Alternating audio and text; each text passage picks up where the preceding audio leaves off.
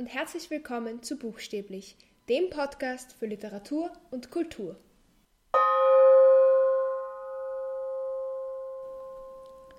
Heute möchte ich euch Atto Schnitzlers Einakterzyklus Anatol vorstellen.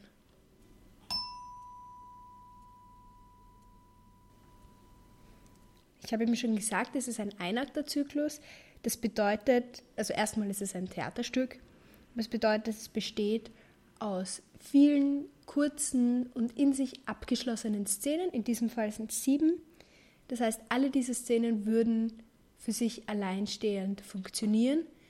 Und es gibt quasi keinen inhaltlichen Zusammenhang, außer dass Anatol der Protagonist in allen von diesen Szenen ist und auch sein Freund Max kommt in vielen der Szenen vor. Weil sie eben alle unabhängig voneinander funktionieren, gibt es auch keine Reihenfolge, an die man sich als Regisseur oder Regisseurin unbedingt halten muss. Schnitzler hat sich aber sehr, sehr viele Gedanken gemacht über die Reihenfolge. Und wenn ich euch jetzt den Inhalt vorstelle, werde ich die Reihenfolge nehmen, die in der endgültigen gedruckten Version war. Genau, grundsätzlich geht es um Anatol, einen jungen Mann, und seine Liebesbeziehungen. Die erste Szene heißt Die Frage an das Schicksal. Und in dieser Szene möchte Anatol wissen, ob ihm seine geliebte Cora treu ist. Und das versucht er mittels Hypnose herauszufinden. Aber es funktioniert nicht ganz so, wie er sich das vorgestellt hat. Die zweite Szene, Weihnachtseinkäufe, handelt davon, dass Anatol eben Weihnachtseinkäufe macht am Weihnachtsabend und ein Geschenk braucht für seine Geliebte und er trifft auf Gabriele, eine alte Bekannte, die ihm hilft, ein Geschenk auszusuchen, die auch sehr gut kennt und die auch eigentlich sehr viel Sehnsucht nach ihm hat und sich wünscht, früher mutiger gewesen zu sein und quasi eine Liebesbeziehung mit ihm angefangen zu haben. Das erfährt man jetzt nicht direkt, aber sie sagt am Schluss, also sie gibt ihm einen Blumenstrauß mit für seine Geliebte und sagt, er soll ihr ausrichten, diese Blumen, mein süßes Mädel, sind von einer Frau, die vielleicht genauso lieben könnte wie du, aber den Mut dazu nicht hat. Die nächste Szene heißt Episode. Und darin geht es darum, dass Anatol von all seinen Liebschaften irgendwelche Dinge aufbewahrt hat, Haarsträhnen, Briefe, Blumen, was auch immer, und die schaut er durch, die geht er durch, die hat er alle in einer Box verpackt und er sagt eigentlich seinem Freund Max, er soll sie doch für ihn aufbewahren, weil er sie eigentlich loswerden möchte, aber gleichzeitig kann er sie nicht vernichten. Besonders gut kann er sich an Bibi erinnern. Und Bibi ist zufällig gerade in der Stadt und wohnt sogar bei Max. Und die beiden treffen dann aufeinander und sie erinnert sich gar nicht mehr an Anatol, was ihn ziemlich kränkt. Die nächste Szene, Denksteine, handelt von Emilia und Anatol. Die beiden haben sich versprochen, alle Beweise, alle Dinge, die irgendwie an eine frühere Liebe erinnern, zu vernichten. Wie wir eigentlich gerade in der Szene der vorigen Episode erfahren hat, ist das bei Anatol natürlich nicht der Fall gewesen. Bei Emilia auch nicht. Sie hat zwei Edelsteine, einen Rubin und einen schwarzen Diamanten aufgehoben. Ähm, beide erinnern sie an eben frühere Lieben. Sie will es aber bei dem Anatol gar nicht so genau sagen und meint, sie möchte die einfach aufheben und außerdem sind sie auch einiges wert. Anatol wird aber so eifersüchtig, ähm, dass er den schwarzen Diamanten ins Feuer wirft und der ist nicht mehr zu retten. In der nächsten Szene, Abschiedssouper, geht Anatol mit Annie essen und möchte sich eigentlich von ihr trennen, weil er schon seit Wochen eine neue Geliebte hat, mit der er auch essen geht die ganze Zeit. Und er ist eigentlich schon eine Woche lang jeden Tag mit beiden Abendessen gegangen. Und das möchte er jetzt vermeiden und nimmt auch den Max mit und plant eben wirklich das jetzt an diesem Abend endgültig zu machen. Allerdings kommt ihm Annie zuvor und trennt sich zuerst von ihm, weil sie sagt, sie hat sich in, in einen Balletttänzer verliebt. Ähm, und Anatol tut dann, als, als würde es ihm nichts machen. In Wirklichkeit ist es immer schwierig für ihn zu verarbeiten, dass ihn jemand nicht so gern mag ähm, oder dass jemand nicht mehr interessiert ist an ihm. Das kann er irgendwie nicht nachvollziehen. Äh, er sagt dann aber natürlich, ja, ja, das ist jetzt gar nicht schlimm für mich, weil ich wollte mich sowieso auch von dir trennen. Das glaubt sie ihm aber nicht mehr. Die nächste Szene heißt Agonie. Da geht es um Else, die ihren Ehemann mit Anatol betrügt. Und Anatol möchte sie ganz für sich haben und möchte auch mit ihr weit übers Meer fahren, sagt er ihr, aber sie ist nicht bereit dafür, ihr ganzes Leben aufzugeben ähm, für Anatol und vertröstet ihn immer wieder auf den nächsten Tag. Die letzte Szene von diesen sieben, die eben diesen Einakt der Zyklus bilden, ist Anatols Hochzeitsmorgen. Da geht es darum, dass Anatol heiraten soll. Und am Tag vor der Hochzeit trifft er auf Ilona, eine ehemalige Geliebte von ihm, die sehr, sehr anhänglich war und die er nur mit einer Lüge, dass er ähm, weit weg fährt, für einige Zeit abschütteln konnte. Jetzt hat sie ihn aber wieder getroffen und weicht nicht von seiner Seite. Er muss aber eigentlich los zu einer Hochzeit mit einer anderen Frau. Es gibt noch andere Texte, die quasi auch zu diesem Anatol-Universum dazugehören, die eben zu dem Anatol-Zyklus ähm, dazugerechnet werden. Zum Beispiel die Szene Anatols Größenwarm, die ist wahrscheinlich die bekannteste von diesen Szenen, die noch dazugekommen sind. Das spielt einige Jahre später, nach all den anderen Geschichten. Und in dieser Szene geht Anatol mit Max essen und sie unterhalten sich eigentlich über sein früheres Liebesleben. Und er meint, er möchte eigentlich gar nicht mehr geliebt werden. Er trifft dann aber auf Bertha, eine ehemalige Geliebte, und sie unterhalten sich darüber. Es gibt noch mehr Szenen, zum Beispiel die Szene Süßes Mädel. Ähm, es war sogar eine Anatol-Operette geplant, die wurde aber nie umgesetzt, also diese Pläne wurden nie umgesetzt. Und es gibt auch noch andere Gedichte und Erzählungen, die irgendwie mit Anatol in Verbindung stehen. Entweder haben sie den Namen Anatol oder passen inhaltlich irgendwie dazu. Und vor, also in der gedruckten Version steht vor all diesen Szenen noch eine Einleitung, die Einleitung von Loris. Und Loris ist eigentlich ein Pseudonym für den jungen Hugo von Hoffmannsthal. Jetzt ein bisschen was zu Schnitzler. Er wurde 1862 in Wien geboren und ist 1931 auch in Wien gestorben. Und er gilt als einer der Hauptvertreter der Wiener Moderne und eigentlich auch als Begründer des inneren Monologs, also dass es eben Abschnitte in Büchern oder sogar auch ganze Erzählungen gibt, die quasi nur die Gedankengänge von Figuren zu Papier bringen, also wo dann teilweise unzusammenhängende Sätze vorkommen oder auch grammatikalische Fehler. Ein gutes Beispiel dafür ist eines seiner Werke Leutnant Gustl. Das ist eine Erzählung, die ein einziger innerer Monolog ist, die ich sehr empfehlen kann. Ähm, dann hat er natürlich Anatol geschrieben. Andere Werke von ihm sind Professor Bernhardi, Reigen, äh, Liebelei, Fräulein Else zum Beispiel. Genau, jetzt noch ein bisschen mehr zu Anatol und vor allem zur Entstehungsgeschichte möchte ich ein bisschen was erzählen. Ich habe meine VWA über Anatol geschrieben, also eigentlich über Inszenierungen von Anatol, aber ich habe also ich bin auch auf die Entstehungsgeschichte eingegangen, deshalb weiß ich da einiges darüber. Und ich fasse jetzt mal das Wichtigste und Interessanteste kurz zusammen. Er hat fast zehn Jahre an Anatol gearbeitet und hat immer wahnsinnig viel verändert an diesem Werk. Er hat die Namen verändert, die Abfolge eben sehr, sehr oft geändert. Früher hieß, also in den ersten Fassungen hieß Anatol Richard zum Beispiel.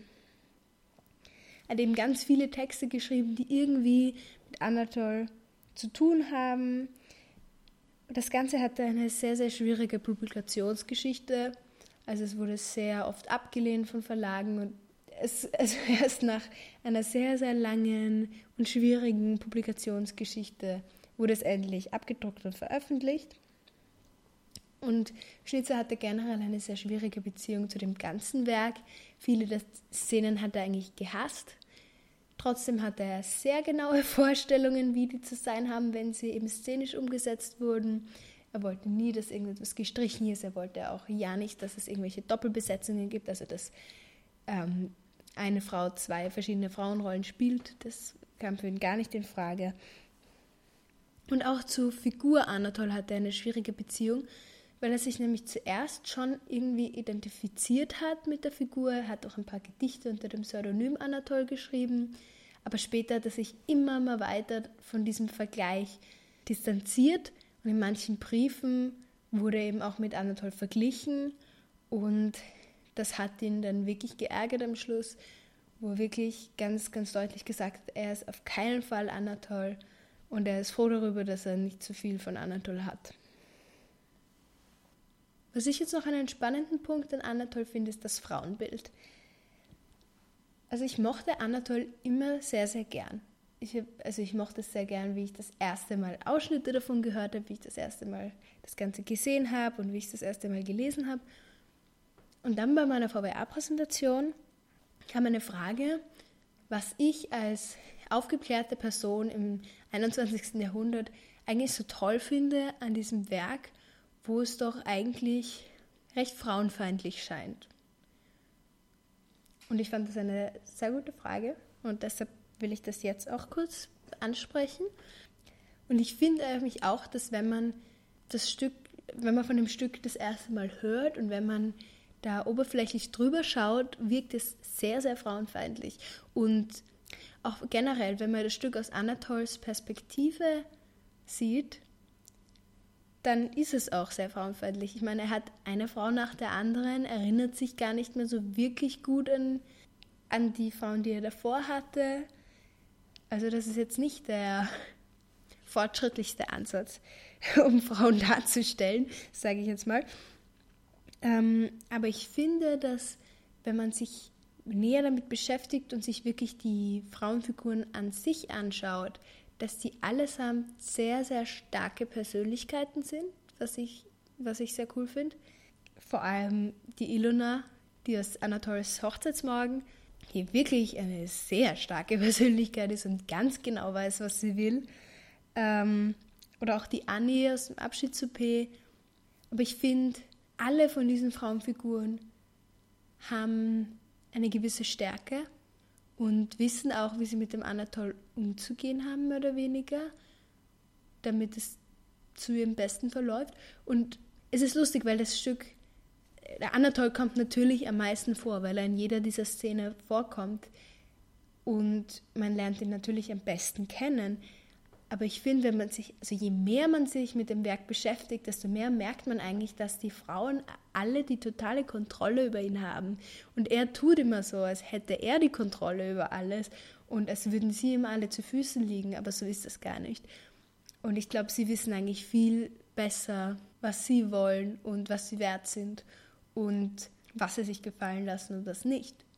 Also diesen Eindruck hatte ich eben, je mehr ich mich mit dem Werk beschäftigt habe.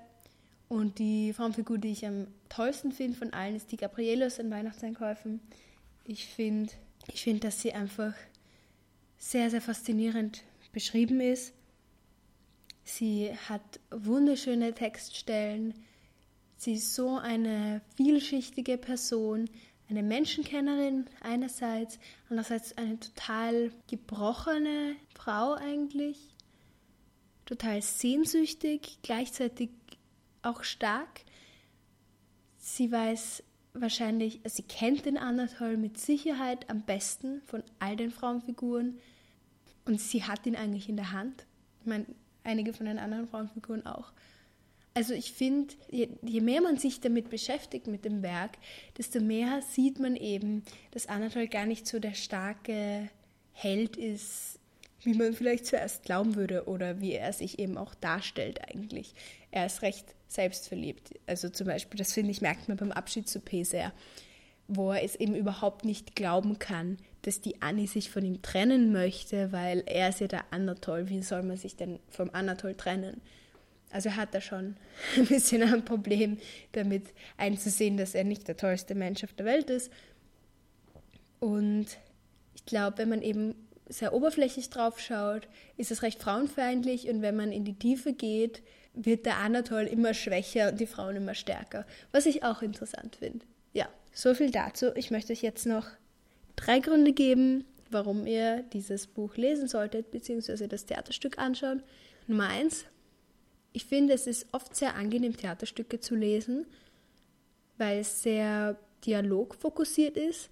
Also wenn man sehr lange, ausführliche Beschreibungen von der Landschaft zum Beispiel nicht mag, dann sind Theaterstücke oft gut. Außer es gibt jetzt ewig lange Monologe, aber das ist bei Anatol überhaupt nicht der Fall. Es ist eben wirklich sehr dialogorientiert, sehr angenehm zum Lesen. Außerdem sind es eben diese Einakter, das heißt, sie funktionieren alle für sich. Man kann einen Einakter lesen und theoretisch ein Jahr lang warten, den nächsten lesen und man würde immer noch alles verstehen. Was, glaube ich, angenehm ist, wenn man viel zu tun hat und wenn man vielleicht das Problem hat, dass man liest und dann kann man sich, kommt man erst später wieder zum Lesen und kann sich nicht mehr erinnern, was man gelesen hat. Daher ist, ist so ein Einakterzyklus eigentlich sehr geeignet. Zweiter Grund, ich weiß, ich sage das in fast jeder Podcast-Folge, der Schreibstil. Die Sache ist, ich rede sehr viel über Klassiker und bei sehr vielen Klassikern ist einfach der Schreibstil eine große Stärke, finde ich. Warum also der Schreibstil von Schnitzler?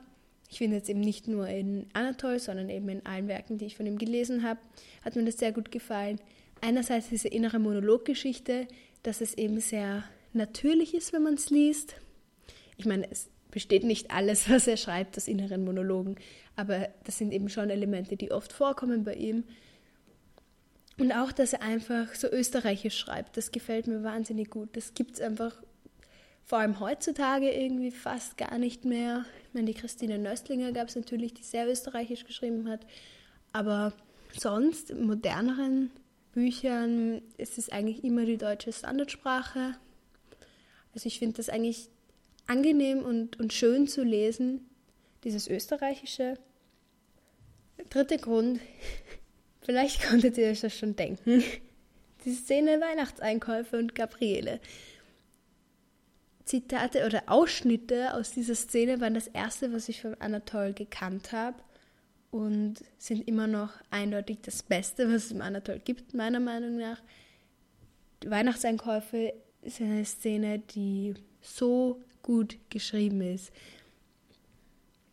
Alles, alles, was die Gabriele sagt, ist einfach so gut. Es ist eben einerseits total natürlich und man kann sich wirklich vorstellen, dass dieser Dialog wirklich passiert und gleichzeitig so durchdacht und einfach schön formuliert. Und es gibt wunderschöne Zitate aus dieser Szene und wenn man es dann noch dazu gut gespielt sieht, dann bekommt dieser Text nochmal eine ganz andere Bedeutung, wenn man nämlich diese, diesen Text mit dieser Sehnsucht, die irgendwie da ist, aber die sie sich nicht eingestehen will, spielt, dann wird das was ganz Besonderes. Und ja, also falls ihr Anatol nicht lesen möchtet, lest vielleicht einfach nur die Weihnachtseinkäufe. Das zahlt sich auch schon aus. Aber grundsätzlich würde ich euch sehr empfehlen, dass ihr es lest oder anschaut und am besten beides macht. Oder generell Schnitzler lest. Ja. Das war's für diese Woche und wir hören uns nächste Woche. Ciao!